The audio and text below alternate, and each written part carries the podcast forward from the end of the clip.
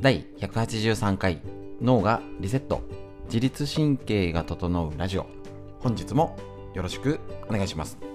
テーマは一家に一人おうち整体師を目指せ。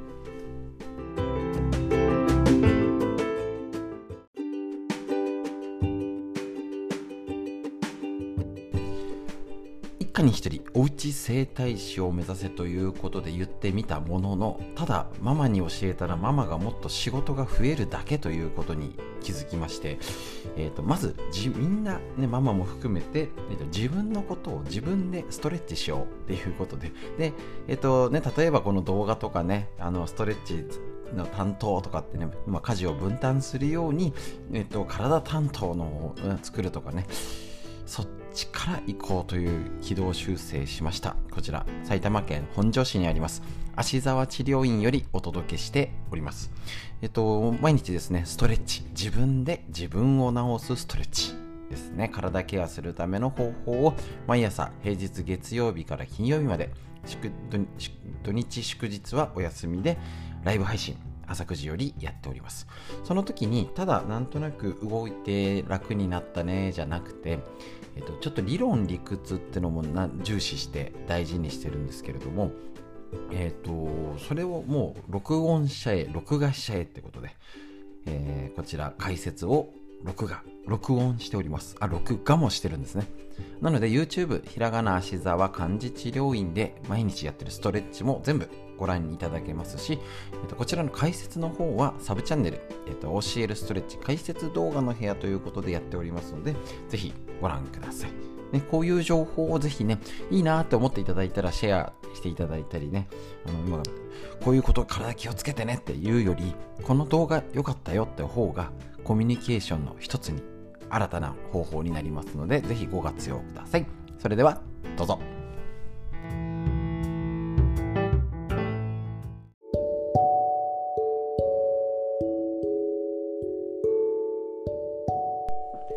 はい。それでは本日のストレッチの解説していきたいと思います。今日はですね、横隔膜ということで、ここ、ね、えっ、ー、と、呼吸にとっても大事に関わる。治療とか何かストレスとか呼吸とかもういろんな、ね、内臓ここと横隔膜を貫いて血管とか食道とかですね。だから逆逆流性食道炎とかに絡んできたり横隔膜の上は肺心臓があるのですごい体としても大事なところ。だけどじゃあそこをどうやって気をつけてる？ねあの体にとって大事なとこだからさぞかし皆さん気をつけて常日頃ケアしてあの、ね、ちゃんと働くように気をつけてるかっていうとしてないとこなんですね。本当に見落とされてるというか要は見落とされてるって言い方も変なんですけど気をつけようとしても意識しようとしてもできない。なんでここをどう狙うかはこれから余計コロナ性ね、えーと、コロナ禍になってストレスだったり座る生活が増えてやっぱりね見落としがちなのはもう座ってるとお腹潰しちゃってるんですね。パソコンもね、大丈夫ですか？テレビの前に。あのリモコンから充電器からティッシュから全て手の届く範囲にないでしょうか？どんどん動かないとお腹潰して、ね、圧迫して巡りが悪くなって本当足先冷えるよね。っていうか単純に動かしてないだけじゃん。なんてことにもつながるこの横隔膜が花粉症とっても大事になるよね。単純に呼吸器系ということで、えっと、ちょっとガチャガチャ何回もやるんじゃなくて今日はじっくり2種類だけ体幹胸を開く教えるストレッチと直接横隔膜をほぐすこの隠れ酸欠から守る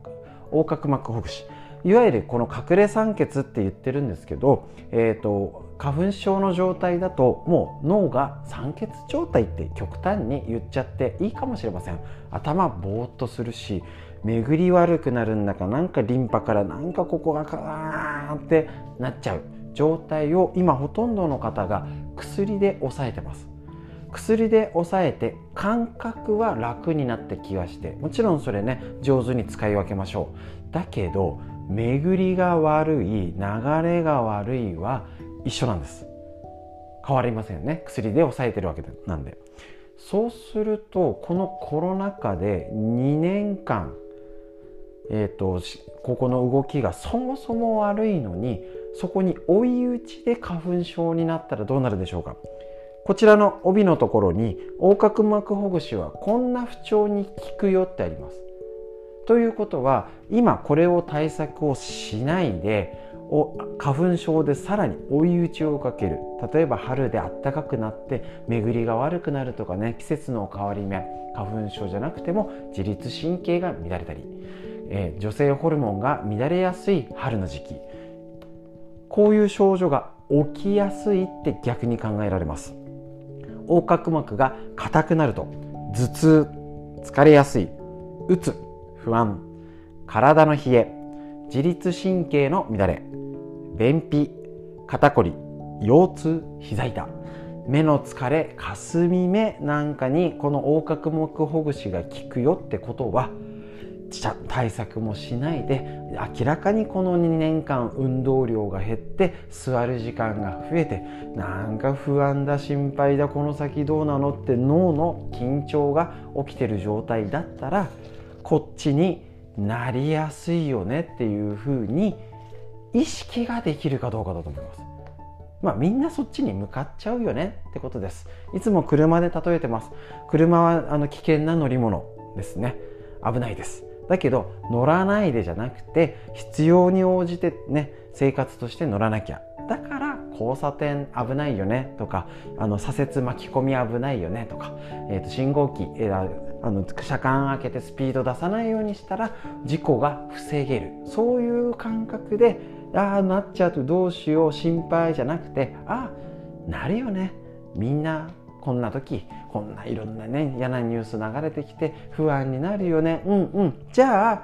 おな横隔膜ほぐそうっていう風な思考回路でいくとそれ以上悩まない。やまないっていうことになると思います。こんな時代いろんなことに不安があったり悩むんです。だけどそこで止まるかうんうん。よしちょっとそれならやってみようって思うかで分かれ道だと思いますので是非こんな症状にやるために今日のストレッチ1日1回でいいのでのんびり自分のために自分の呼吸やってみてください。お疲れ様でした。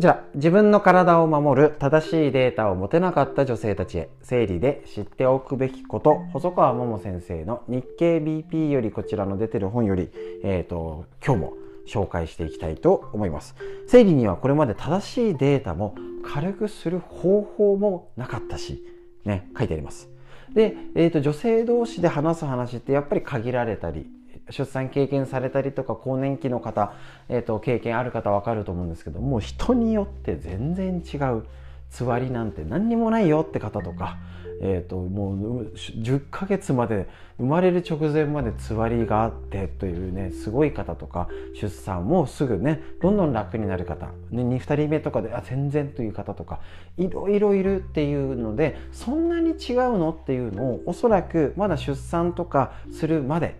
に、えーと、話をしないから比較できなかったと思うんです。だからこういう本であ私は標準かもとか結構違うんだってことを女性も自分のことを勉強しましょう。男性も女性を生理のこととか、えっと、知識をひけらかさなくていいので自分ああそうなんだって理解することで声かけとかね、えっと、接し方変わってくると思います。一緒に勉強していきましょう。えっ、ー、と、この、えっ、ー、と、前回飲み物の話ですね。よく飲みましょう。マグネシウムっていうことでお話ししました。気になる方は YouTube で全部残ってますので、前回のご覧ください。で、今日は飲み物で一番のおすすめなんでしょうえっと、前回やりましたが、玄米茶やカフェイン、玄米茶はカフェインの量が少ないってことなんですね。タンニンもほぼ含まれていないのでとっても一番何飲んだらいいっていうと玄米茶おすすめ。で、えっと、麦茶はカフェインゼロ。こちらもタンニンもほぼ入っていません。だから病院での食事には水の他に玄米茶や麦茶を出すところが多いっていうのはこういうことらしいんですね。しかし逆にこうやって気を使ってるところはちゃんと知識があるところって見方もできると思います。ですね。前回のところざくサクッと言ったんですけどカフェインの量っていうのがねあのさっくりしか前回言わなかったので、えーと、コーヒーが 150g1 杯でカフェインですけど紅茶が30ってあるんですけどほうじ茶とか玄米玄米茶は 10ml 麦茶は0なんですね。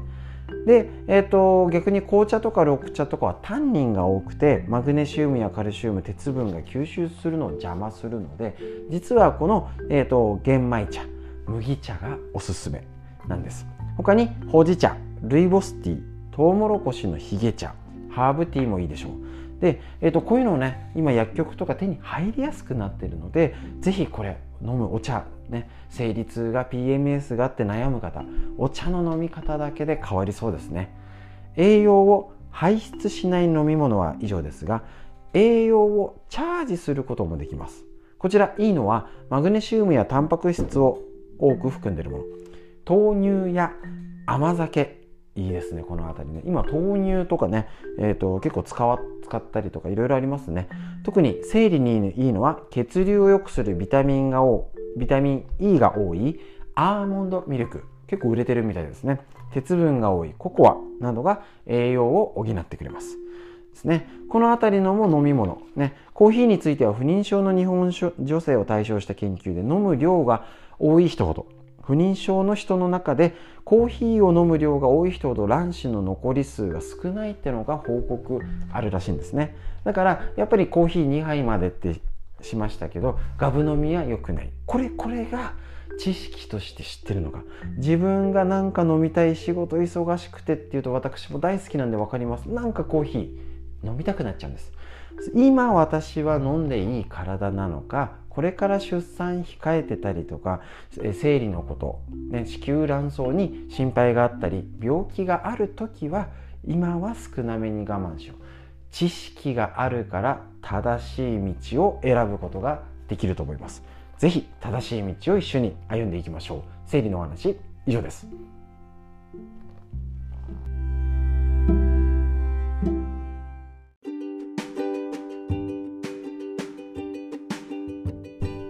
はいということで、いかがでしたでしょうか。本日のラジオですね、こんな感じでやっております。